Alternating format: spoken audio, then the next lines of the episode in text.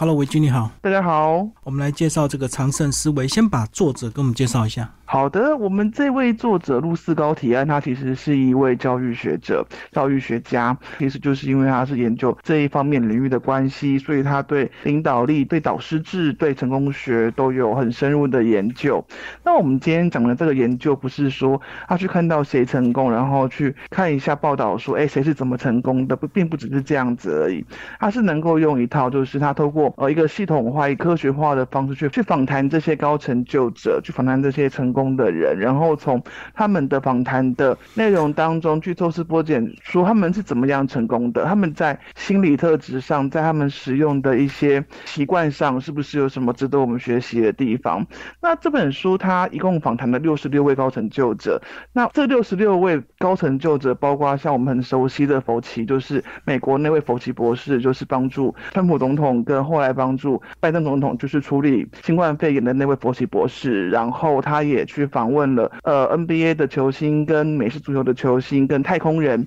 那从各式各样的领域当中，是他总结出来就是有四种特质跟三种工具是我们可以使用的。那他也把他所有的发现，因为他其实他只出过这本书，他也把他所有的发现写在这本书里。所以这本书聚集了他这个大量访谈这个高成就者、高成功者的一个这个呃分享。那这本书呢，总共分为三个部分，是不是先把这个部分跟我们讲一下？第一个部分他。先简单讲一下高成就者跟他们的成功定义大概哪一些？对他其实他在第一部分他针先他先针对什么是高成就者，然后他们的成功应该是什么样定义的概念？那他会认为说，好像高成就者是一个我们好嗯，他们在特定的领域达到一定的成就，这样的成就看起来好像是可望而不可及的。很多人会认为说，哇，那样的成就是我无法企及的，所以我们认为说那是高成就者的一个领域。但是他后来发现说，其实不是，其实如果我们想要的话，其实也可以在呃往那个方向去发展。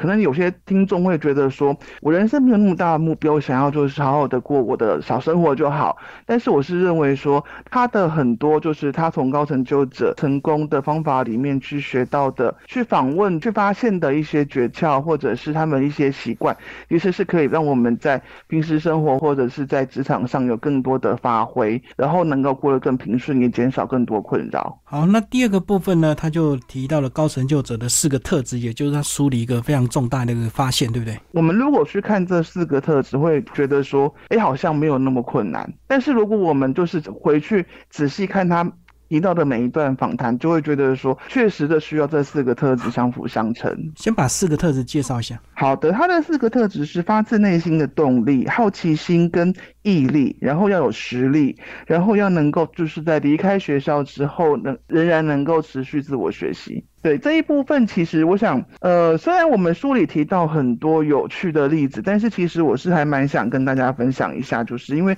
我们最近大家都很疯，就是棒球嘛，大谷翔平，那就是这一阵子大谷翔平频繁受访的时候，我们也发现他的一些内容其实是也是符合这个特质的。譬如说他在受访当中，他就说他认为他自己就是没有什么才能，就是我们的包括这本书里面的很多高层作者都会说，其实我没有什么才能。但是他们肯定自己的是什么？我愿意去为了我的梦想去拼。然后这个梦想，他们能够为了这个梦想去拼，是因为他们打从心里喜欢这个东西，然后喜欢这个专业，喜欢这一门艺术，喜欢这门运动。甚至大谷自己也说，他觉得哇，没有。比棒球更有趣的东西了。同样这句话，我们也可以在这本书里提到的运动员的访谈当中找到。所以我认为说，他的所谓的内心的动力，并不是说就是啊，每年过年就是发愤图强，我一定要做到什么什么事情，而是你能够从心里抽丝剥茧去找出来说，我真正喜欢什么东西，我愿意为为他付出什么。如果我愿意在这个地方去付出，因为我的喜爱去让自己更出类拔萃、更成功的话，那我喜爱的事物上有。更好的发展，但我们就会有更好的成就感。像在书里，他会提到，就是说这个动机、这个热爱，不见得是一个，哎，我单纯喜欢他。像他提到太空人，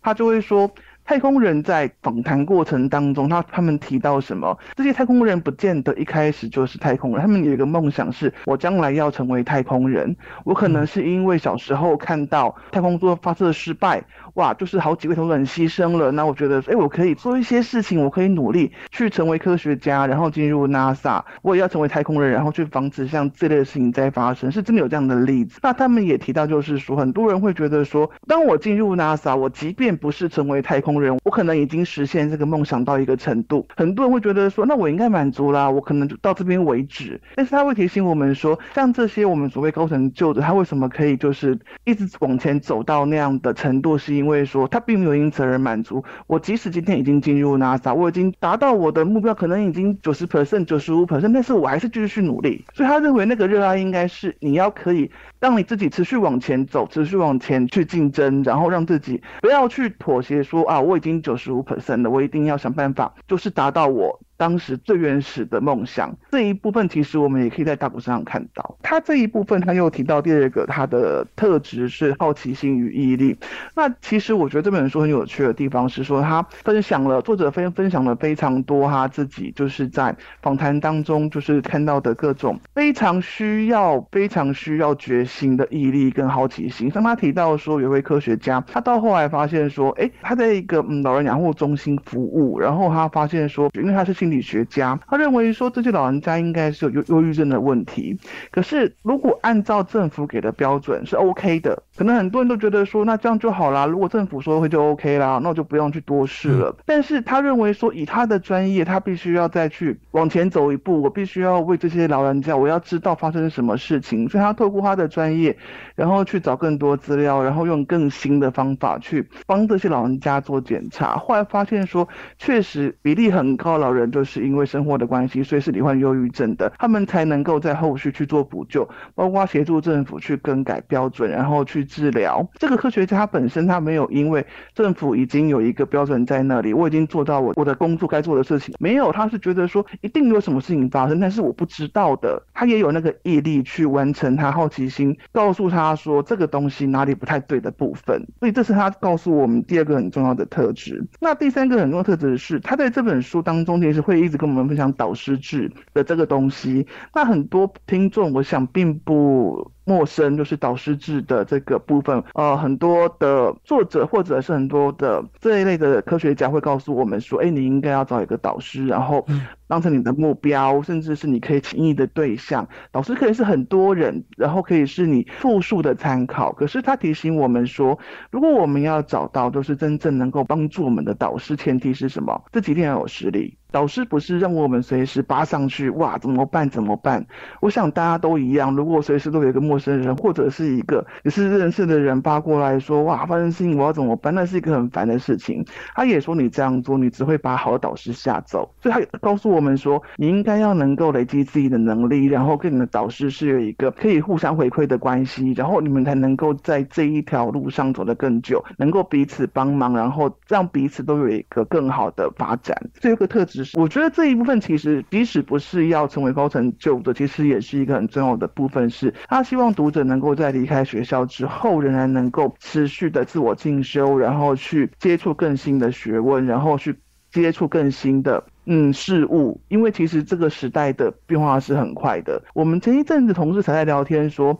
从有手机到就是呃 AI 的智慧软体出现，其实没有隔很久。嗯，科技越来越快。所以变成是说，离开学校的仍然能够自我学习这一块，就变成一个对我来说，我在读的时候觉得说，这已经不是高成就者必备的特质，而是其实每个人都可以对自己有这样的期许，说我不用学会所有的东西，但是我应该要让自己定期去接触新的事物、新的学问，甚至是新的领域。那第三个部分呢？他提到让自己更成功，然后就是呃非常重要的要善用热情量表。对。我觉得他在这本书里面提到的三个工具都很有用，而且不是我们就是想的那种，就是你勾勾选选就完成的那种量表，而而是他会告诉你说，你应该要去怎么样去思考，说，哎，你现在什么东西是你应该要去处理的，然后什么东西是你可以更好的。譬如说热情量表，他不只是问你说你擅长什么，他还问你说，你这个擅长的东西你自己喜不喜欢？譬如说我可能很擅长算数字，但是我喜欢算数字嘛，我我不喜欢啊。我很擅长，我做的很快，可是那个。是一个因为经验累积下来的，就是我很擅长的事情，但是他对我的梦想有没有帮助，可能是没有帮助的。所以在这个时候，他对提琴作者说，你可能会认为说，哎，这个我并没有不会，我还其实我还蛮我还蛮擅长，即使我没有很讨厌他，即使 OK 我也可以做，但是他觉得 OK 我也可以做是一个耽误你实现梦想的时间，然后可能也只会某种程度上也算是阻挠你实现你的梦想。应该要回去看说，真正我很喜欢，然后我想要实现的目标是什么，我想要学会的东西是什么，他会鼓励读者去做这样的自我检视。那其实呢，还有另外两个量表，对不对？对，他的另外两个量表其实就是目标集合表跟导师团队表。那我是认为是说，我们这一部分其实我会觉得说，可以跟读者做进一步分享的是导师团队表的部分，因为他在这一部分其实提供很多就是以前比较少提到的重点，譬如说，嗯，导师量表除了可以就是帮你检视自己的社交圈，然后协助你去思考，所以我要怎么样去扩大我的社交圈之外，他也提醒你说，你要去思考你身边的导师是不是良性导师，因为有些人会觉得说我，哎，我当时我很仰慕谁，然后我跟某某个在这一方面的前辈，然后我们去认识、去熟悉，然后我们的确有一个呃互相回馈的关系。可是要提醒我们说，有一些导师他会觉得说，你应该要成为第二个他。他会觉得说，哇，我们想法是相通的，然后我们也彼此回馈，没有错。但是我觉得我的方法更好，所以我希望你成为第二个我。他会觉得说，如果有像这样的情况产生的话，我们应该要想办法，就是比如说，我可能要想办法解除这一段导师关系，或者是我想办法去改善这段关系，因为。我们的梦想是我们的梦想，而不是去实现别人的梦想。所以在这一方面，他会提醒读者说：你要注意，在实现自己梦想，你去寻求更好的未来、然后更高的成就感的时候，你要小心，你仰赖这些导师是不是正在协助你，还是只是想要把你变成第二个他而已？所以简单讲，还是要走出自己就对了。对，他会提醒我们说，不要因为是你的前辈，不要是因为是你很憧憬的人，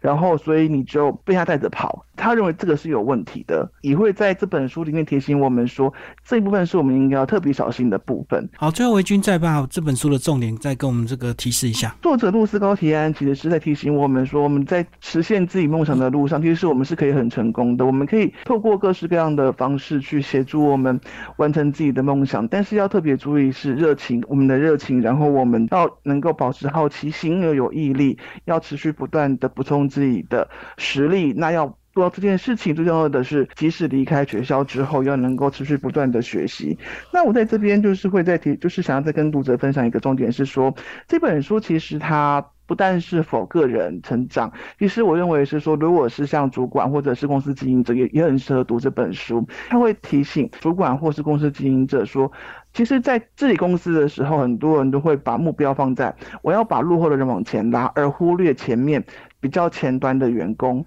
那到后面很多公司会剩下表现比较好，所谓的高层就团队走光了，剩下必须要很多就是辅导，然后很多协助的人。他认为说，这其实是一种企业在管理上的这种误差，就是你要你应该回头看企业需要的是什么。所以这本书它不但是告诉读者说你要怎么样自我提升，它也提醒。企业说，在自我提升的时候要注意什么事情，而不是说，呃，因为太过重视不对的事情而导致无法让公司整个整体一起往前走。好，谢谢维军为我们介绍这本新书《长盛思维》，好用文化出版，谢谢。